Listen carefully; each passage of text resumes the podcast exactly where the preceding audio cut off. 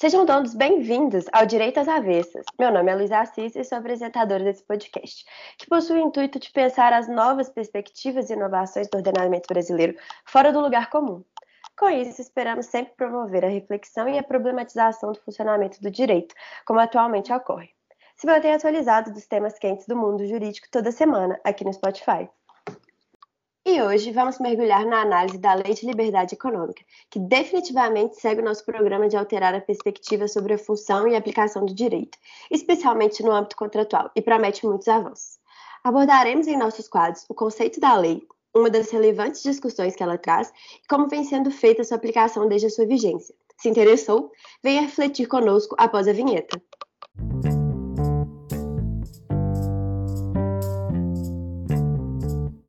garantir que estamos todos na mesma página sobre o tema debatido, iniciaremos o episódio de hoje esmiuçando o que é a Lei de Liberdade Econômica, quais seus fundamentos e o seu propósito.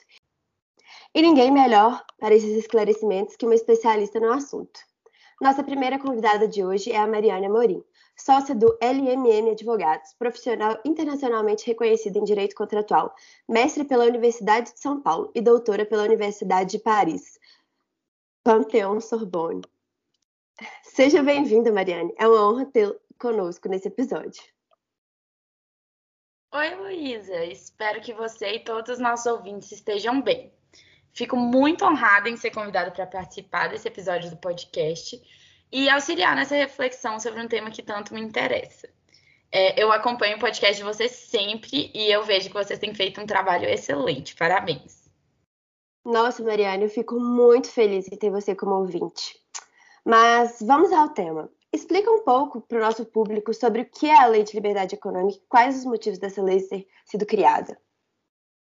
Então, Luísa, a Lei de Liberdade Econômica, ela foi uma lei extremamente discutida, é, que teve um trâmite bastante complexo, porque ela realmente veio, assim, é, como você disse, bem alinhada com o objetivo do podcast, para dar uma virada às avessas no direito é, nós vinhamos acompanhando há muito tempo uma, uma aplicação do direito contratual em especial é, muito intervencionista, é muito é, realmente carregada de, de um, um, propósito de justiça social que, em tese, é, ao meu ver, né, e que foi o objetivo da lei, não é inerente ao direito contratual. Os contratos, eles são uma operação econômica e o direito contratual ele deveria é, regular essas operações econômicas e não necessariamente promover a justiça social. A justiça social ela pode ser promovida por outros meios, por, por outras intervenções, mas é, em tese não caberia ao Estado é, intervir nessas relações econômicas e contratuais individuais e suplantar essas, essas liberdades individuais para poder fazer vigorar algum tipo de justiça social, é, que na verdade nem é tão bem conceituada assim. Então, tendo em vista esse cenário que a gente via de realmente é, uma grande imprevisibilidade dentro do, do, mundo dos contratos, porque o Pacta Sunt Servanda, que é um dos princípios essenciais aí do direito contratual, que é o que dispõe que os pactos devem ser cumpridos, vinha sido constantemente é, sendo constantemente ignorado em prol dessa busca por alguma justiça social por meio do Estado. E o objetivo da, da Lei de Liberdade Econômica foi exatamente limitar o que o Estado poderia fazer perante os contratos é, e trazer realmente liberdade econômica, é, vigor, fazer valer essa liberdade de contratar. Muito esclarecedora essa sua, essa sua explicação. É, mas além dessa, dessas questões principiológicas, eu queria entender melhor como que é, essa lei ela promoveu o movimento de limitação do poder estatal e ainda garantiu a liberdade contratual. Então, Luísa, essa liberdade, na verdade, é, essa autonomia privada, é, o direito de propriedade, é, esses direitos de livre mercado, de livre iniciativa, eles em tese já estavam colocados na nossa Constituição Federal, mas eles vinham sendo é, ignorados há algum tempo. E a Lei de Liberdade Econômica realmente reafirmou esse compromisso com a livre iniciativa, o livre mercado é, e o empreendedorismo, por exemplo. Então, a Lei de Liberdade Econômica, na prática, ela alterou é, regras de direito civil, de direito é, empresarial, societário, de direito econômico, de direito do trabalho, é, todos em, é, tendo em vista diminuir o, a capacidade de intervenção estatal. É, dentro disso, nós temos é, vieses mais é, gerais, como, por exemplo, a limitação, o, um dos artigos da Lei de Liberdade Econômica, ele limita como será aplicada a função social dos contratos, que era um desses mecanismos que vinham sendo usados para transformar é, o, os contratos em uma ferramenta de justiça social. Então, é uma limitação muito importante. E tem alguns caráteres até mais práticos mesmo, como, por exemplo, as disposições sobre a desconsideração da personalidade jurídica, em que foi reafirmada a separação entre o patrimônio é, do, dos sócios, do empreendedor, é, e o patrimônio da pessoa jurídica realmente. Então, assim, são várias disposições, desde mais práticas, desde realmente é, só remover algumas burocracias de certas atividades econômicas de baixo risco, até limitar esses princípios. E dentro dessa limitação é, da aplicação, por exemplo, da função social dos contratos, da revisão contratual, é, tudo isso é muito relevante porque vinha sendo um mecanismo de muita intervenção judicial. Então, o uso desses conceitos abertos e desses princípios, ele vinha sendo utilizado pelo judiciário para realmente ignorar inteiramente o que as partes tinham contratado. Então, dentro do direito contratual, via de regra, vai ter questões que não são eminentemente corretas ou eminentemente incorretas. É um balanceamento de riscos que foi feito pelas partes no momento de contratar. E esses princípios, eles vinham sendo utilizados para criar esse senso que, que geralmente o juiz teria é, um senso de justiça maior, um senso de corretude maior, que faria realmente cair por terra o que foi negociado entre as partes, o que foi acordado, e desbalancear inteiramente a forma que aquela transação se deu. Então, por exemplo, se uma das partes aceitou correr um risco maior para ter uma redução de custos, essa intervenção, ela muitas vezes desbalanceava inteiramente aquele contrato e, assim, eliminava totalmente uma segurança jurídica. É, e uma segurança jurídica não naquele viés de justiça social, mas uma segurança jurídica de o que você contratou vai ser cumprido, pode livre dispor sobre esses riscos, sobre esses custos, que tá tudo bem. E não, não há essa segurança no âmbito brasileiro, sabe? Então, realmente foi um movimento muito importante que foi promovido aí pela lei. Ah, sim, entendi, Mariane. É, de fato, o intervencionismo judicial é uma prática que vem causando muitos problemas e gera riscos imprevisíveis às partes. É, eu sei que adentraremos isso melhor nos próximos quadros, mas fala um pouco mais para a gente sobre como essa lei interage com a situação que vivemos hoje da pandemia da Covid-19. Então, Luísa, é muito interessante, assim, porque parece que a lei veio logo antes de um dos melhores momentos para que ela fosse testada, né? A lei ela foi publicada em 2019 e em 2020 a gente viveu essa situação é, caótica que gera uma urgência por essa intervenção é, em vários âmbitos do mercado. Então, com, com essa situação excessiva que é vivida por é, de todos os lados, né? é, a necessidade de revisão de vários contratos é muito grande. E aí, inicialmente, se a gente não tivesse a lei da liberdade econômica, talvez isso fosse tudo levado para o judiciário.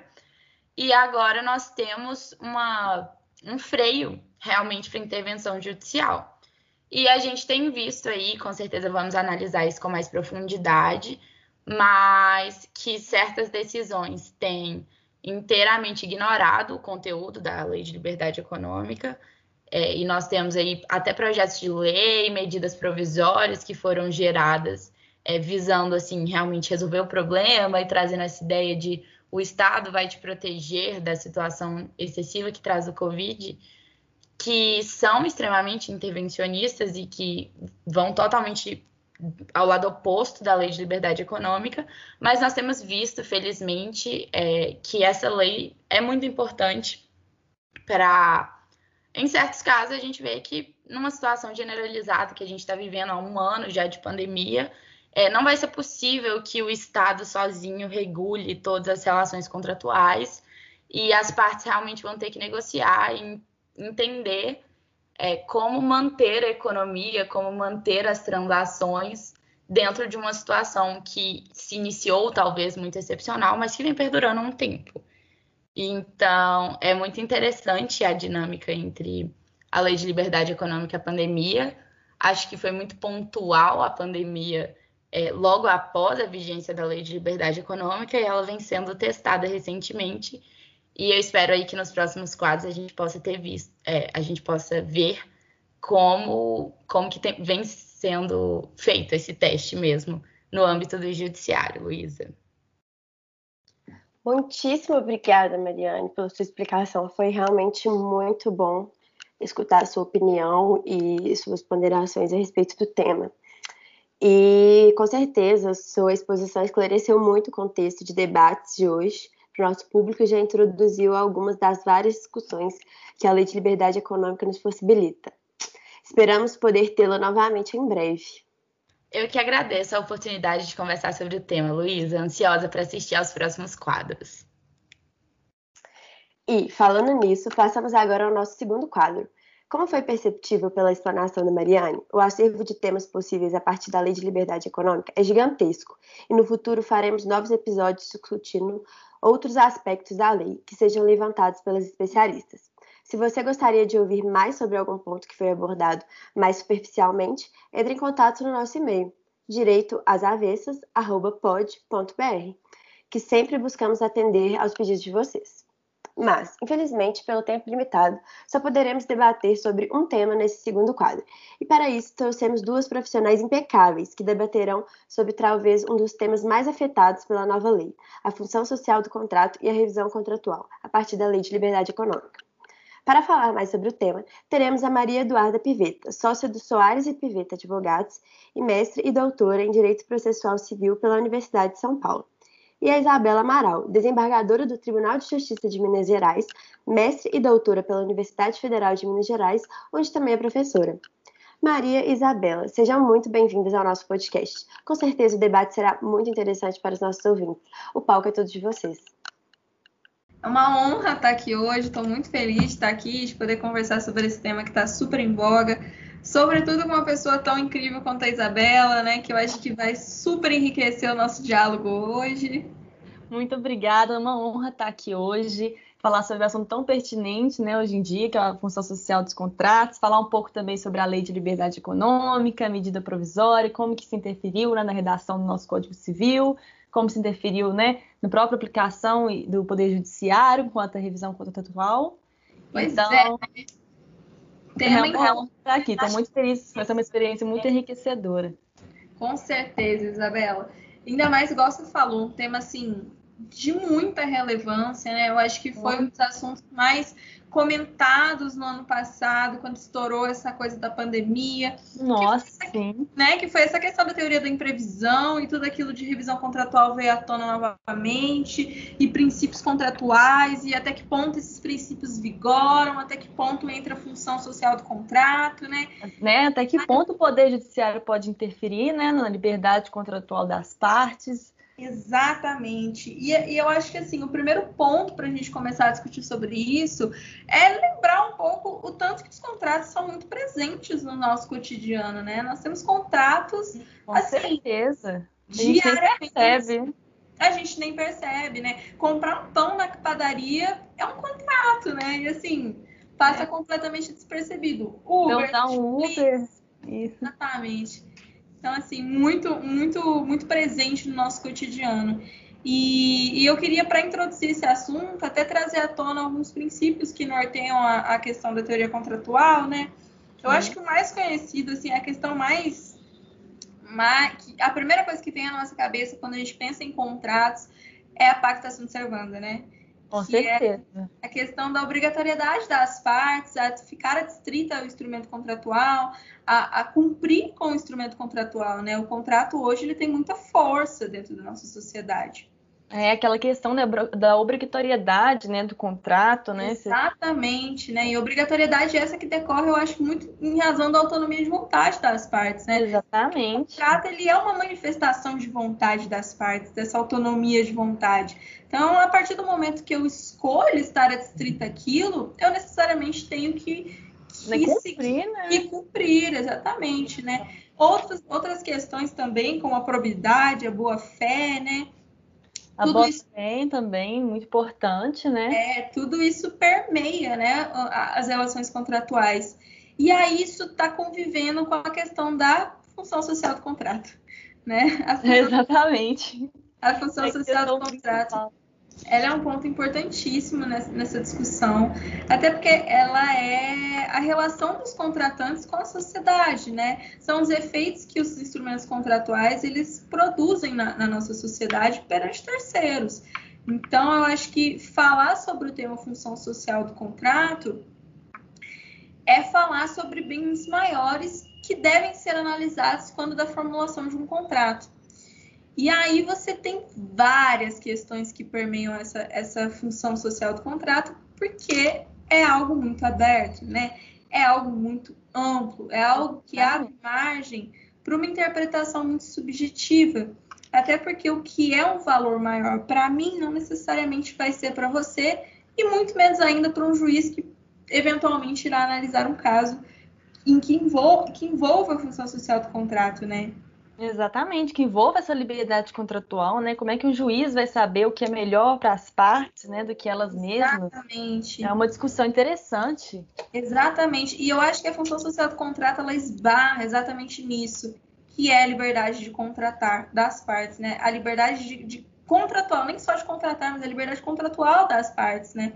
A liberdade que as partes têm de dispor sobre aquilo, sobre aquilo ao que elas vão ficar adstritas, né? A gente falou ali em cima mesmo sobre aliás, antes mesmo sobre a, a, questão da obrigatoriedade, da autonomia de vontade. Mas espera aí, essa autonomia de vontade ela tem limites, né? Ela esbarra nessa função aí social do contrato. Exatamente, aí, né? né? A gente tem algumas coisas a se levar em consideração. E eu acho que eu trouxe até uma, uma reflexão do Silvio de Salvo Venosa, falando sobre a função social do contrato e de como ela está totalmente interligada ao momento histórico que a gente está vivendo, né? As necessidades e as demandas sociais que, que nascem da, do contexto no qual, no qual essa função social está inserida. Sim. Como é que as coisas mudam, né? Os contextos mudam, os valores, está o próprio direito, né, ao longo do tempo. Exatamente. E como é que o contrato vai atualizar, né, essas ao tempo? Como é que vai ser isso? Quem que vai decidir? É uma, uma discussão interessante. Exatamente, Isabela. E o que eu queria trazer para a gente discutir hoje eu acho que você vai conseguir falar melhor ainda do que qualquer pessoa aqui, são as mudanças que a lei de liberdade econômica introduziu nessa questão de autonomia de vontade e em consonância com a função social do contrato, né? Que foi a alteração do artigo 421 do nosso Código Civil.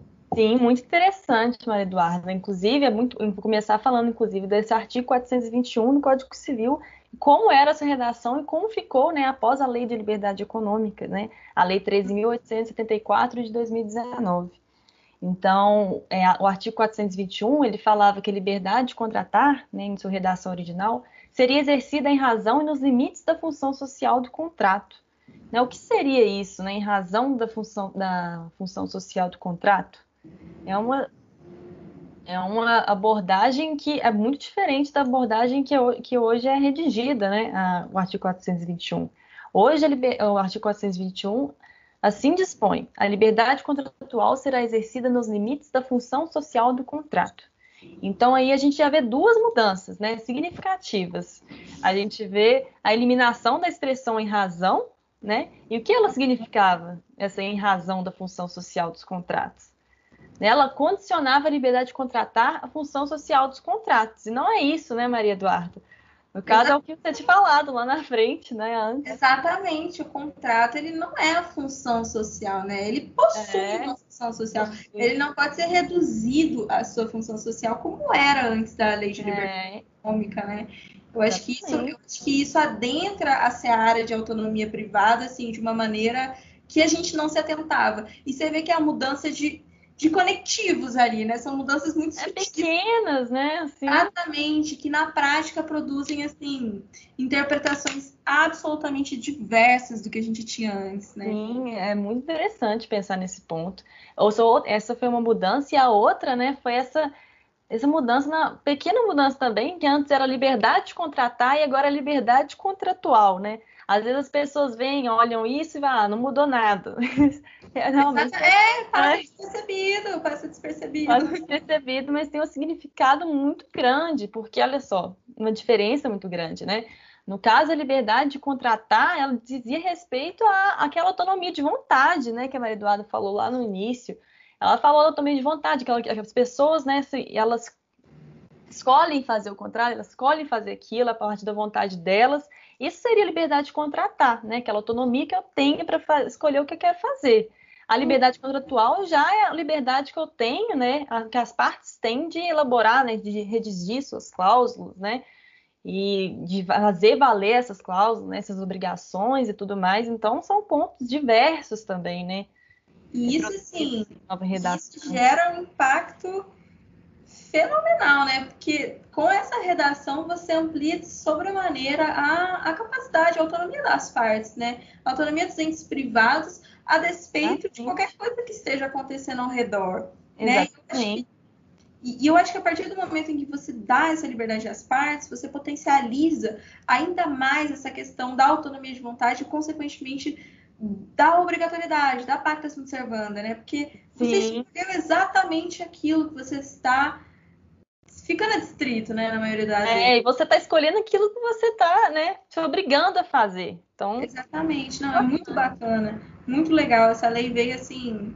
É, não, ela mudou completamente, né, a concepção do que a gente tinha. E interessante também que ela introduziu um parágrafo único, né, que fala que nas relações contratuais privadas prevalecerão o princípio da intervenção mínima e a excepcionalidade da revisão contratual. Então você vê que além de tudo, ela introduziu esse princípio da intervenção mínima, né? Ela busca, ela buscou desincentivar a busca da justiça, né, para revisar os termos de contrato.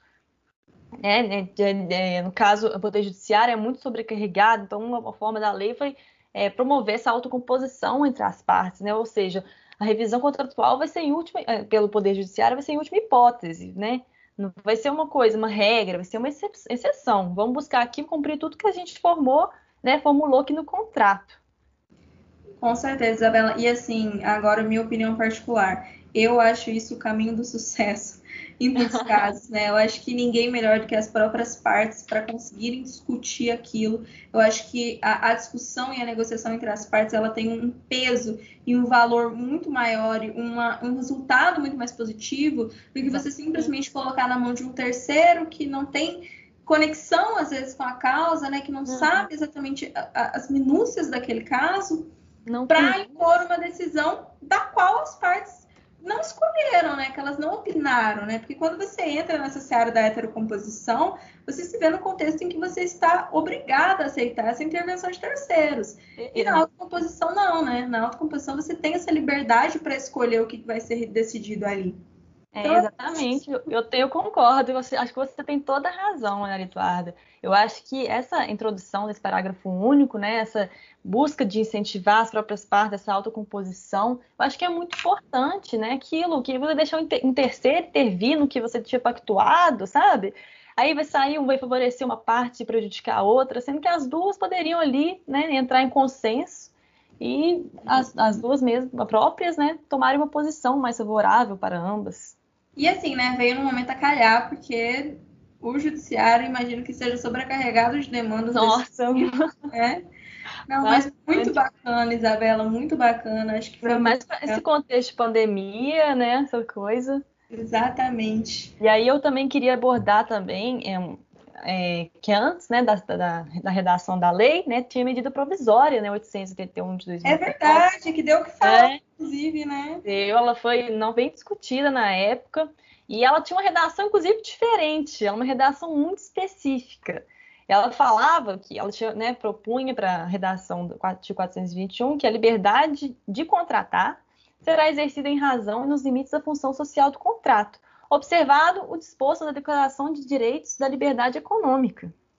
Então, é interessante você pensar que ela não, ela não dava muita possibilidade de você fazer revisão contratual, né? Porque se for pegar a lei de liberdade econômica, você não vai ver nenhuma previsão expressa quanto à possibilidade de revisão contratual.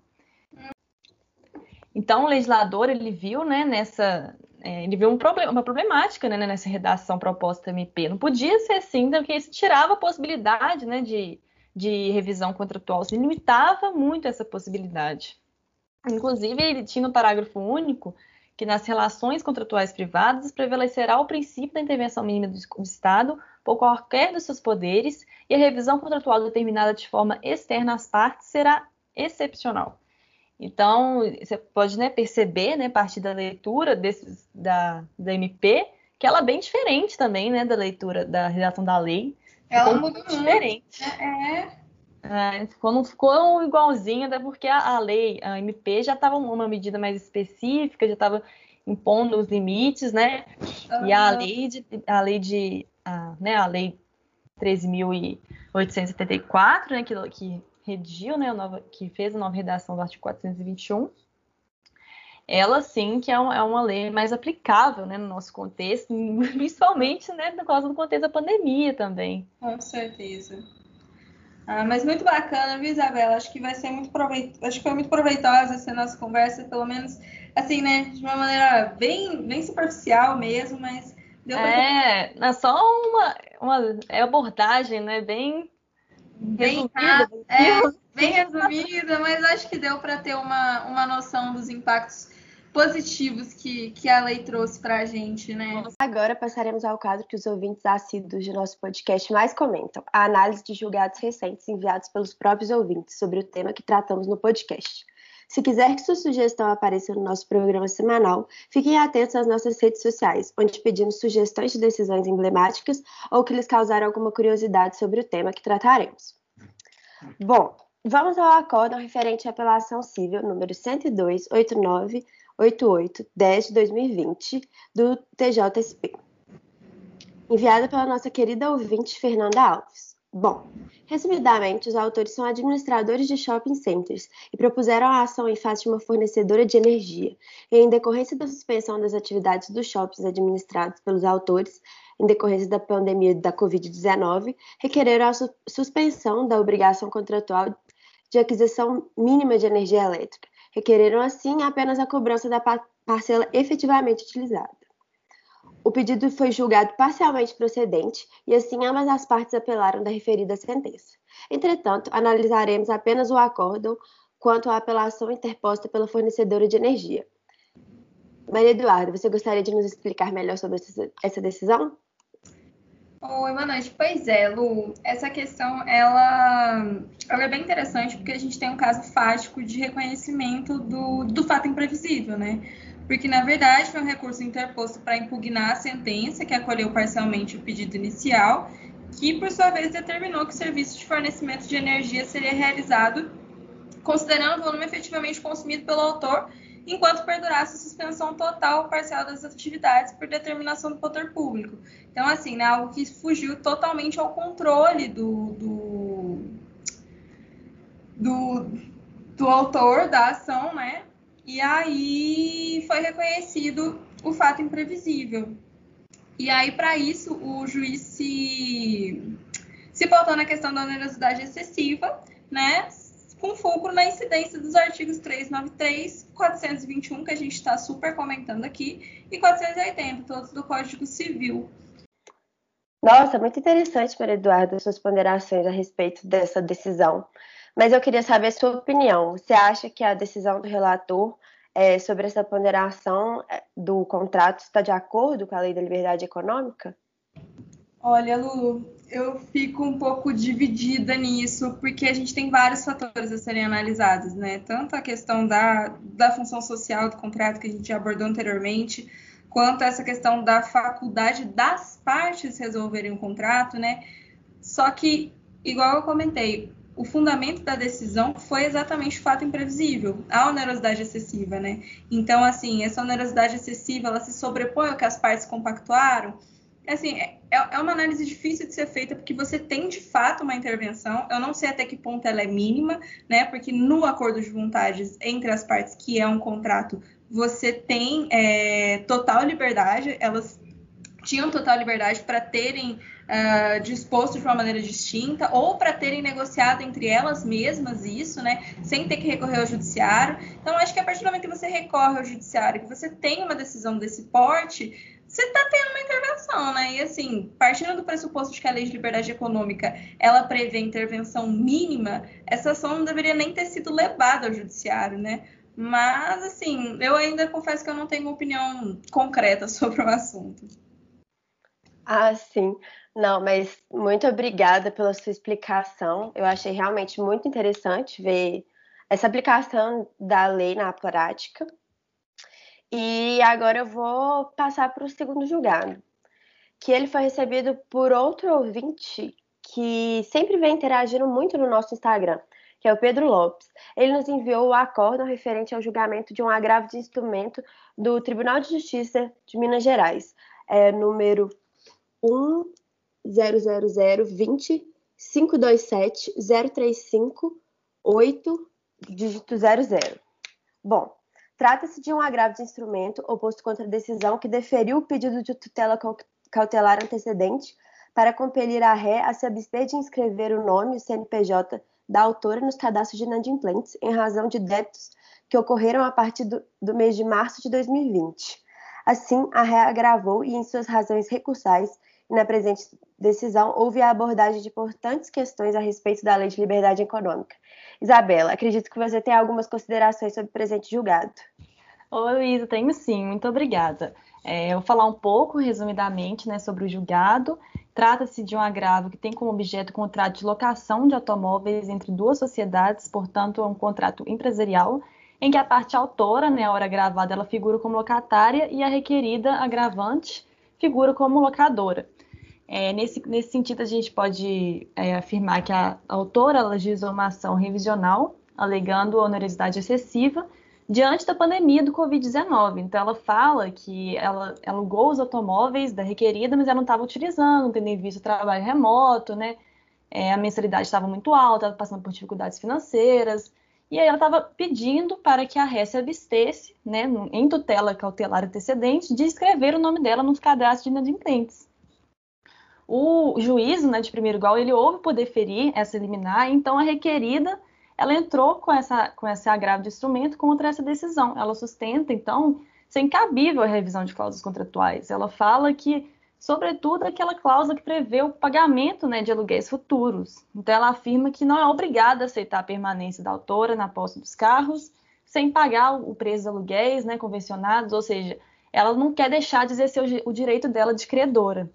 E nesse sentido, o, o magistrado né, de segunda instância, eu achei bem interessante a ponderação dele, porque ele nega né, o provimento a recurso, ele reconhece que os requisitos para deferimento da tutela cautelar foram preenchidos, só que ao final ele fala que ele enfatiza essa necessidade né, de buscar soluções consensuais para os casos como este, né, que envolve as partes, envolve né, a função social dos contratos, envolve revisão contratual, porque ele fala que que uma solução conciliatória seria o ideal, né? Porque ninguém melhor que as próprias empresas para poder decidir, né, o que é, é melhor para elas, né? Decidir o que vai ser, vai favorecer mais elas.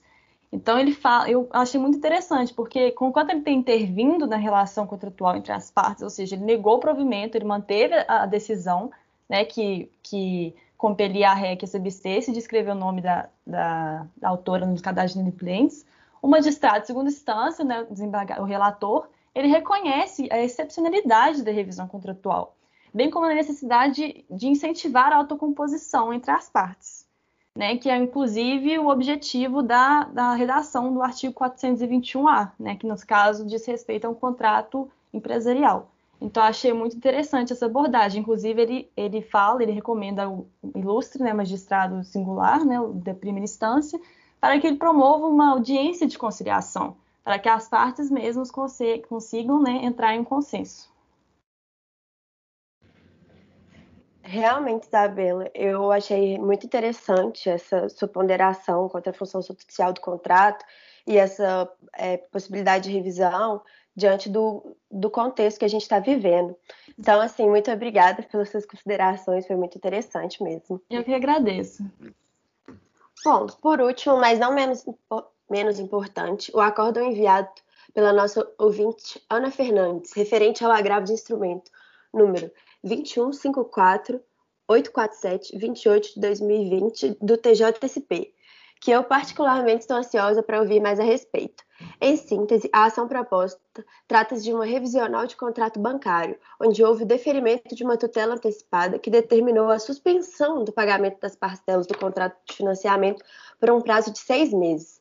Acredito que seja uma decisão muito interessante se debater no contexto atual que estamos vivendo da pandemia. Portanto, passarei a, a palavra para a nossa ilustre convidada Mariane para nos explicar melhor todas as implicações dessa decisão. Muito obrigada, Luísa. Então, é muito interessante, nós temos decisões até bastante parecidas, né? É, como a gente falou, a lei de liberdade econômica aí ficou muito em evidência a partir da Covid, e nós temos casos aí em que essa intervenção ela é solicitada por conta do que seria esse fato superveniente.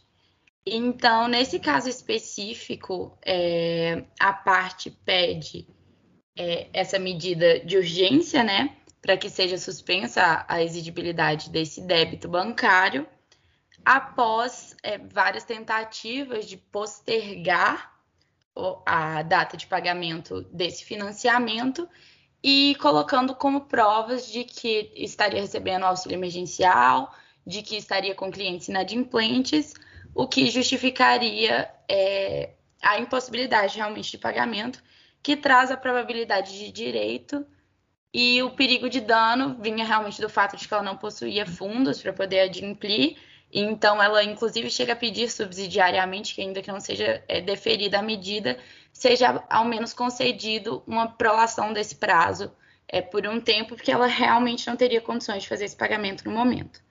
Então a gente tem um caso um pouco diferente, porque não é um, um, contrato empresarial, é um contrato em que a gente tem uma instituição bancária que tem um poder maior, um poder negocial maior, e uma parte que está aí realmente recebendo auxílio emergencial, que está numa situação de hipossuficiência, o que, ainda tendo em vista essa questão da lei de liberdade econômica, que coloca a intervenção só em situações excepcionais, é, ainda assim é, me parece ser uma situação excepcional. Mas o que eu achei muito interessante nessa nessa decisão que a Isabela comentou, foi essa indicação de que deveria haver uma solução consensual. Então, o que eu senti que faltou é, nessa decisão do agravo de instrumento, que manteve a decisão que deferiu a, liminar, foi é, realmente direcionar as partes para essa solução consensual. Porque era uma situação em que a parte hipossuficiente é, dentro desse, desse espectro contratual estava procurando por uma negociação, é, estava buscando essa autocomposição, é, não estava pedindo para é, se desobrigar completamente, mas por uma renegociação de prazos, e que, pelo que é narrado na decisão, não houve essa abertura para negociação pelo banco perante a situação excepcional vivida. Então, eu acho que realmente tinha uma justificativa e uma situação excepcional que, que merece essa intervenção é, em sede de liminar, mas que o ideal, é, e que foi bastante interessante nessa decisão da Isabela, seria talvez direcionar, é, relembrar da lei de liberdade econômica, é, o que é feito na decisão, ele chega a mencionar a lei de liberdade econômica, na verdade, mas talvez dar mais esse direcionamento de que o ideal seria que as partes realmente negociassem e encontrassem uma solução viável para ambas. Ah, entendi, Mari. Não, realmente, eu achei muito esclarecedora a sua explicação e muito interessante também, é, à luz do que trata a lei de liberdade econômica. Então, assim, eu acho que foi uma decisão realmente muito ligada ao nosso tema e muito importante. Obrigada pela sua explicação. Bom, Infelizmente, estamos chegando ao final deste episódio. Gostaria primeiramente de agradecer às três especialistas maravilhosas que tiraram um pouquinho de seu tempo corrido para nos ensinar muito sobre esse tema tão atual e importante, principalmente se analisarmos à luz da pandemia que estamos vivendo há um ano. Obrigada, Mari, Maria Eduarda e Isabela. Obrigada, Luísa. Foi um prazer. Fiquei muito feliz de participar. Muito obrigada, Luísa. Foi uma honra estar aqui hoje com vocês. Eu também agradeço, foi excelente dividir esse episódio com convidados ilustres e com você, Luísa. Obrigada. Bom, por fim, é, vou agradecer aos nossos queridos ouvintes que nos acompanham semanalmente e tornam possível esse podcast. Muito obrigada.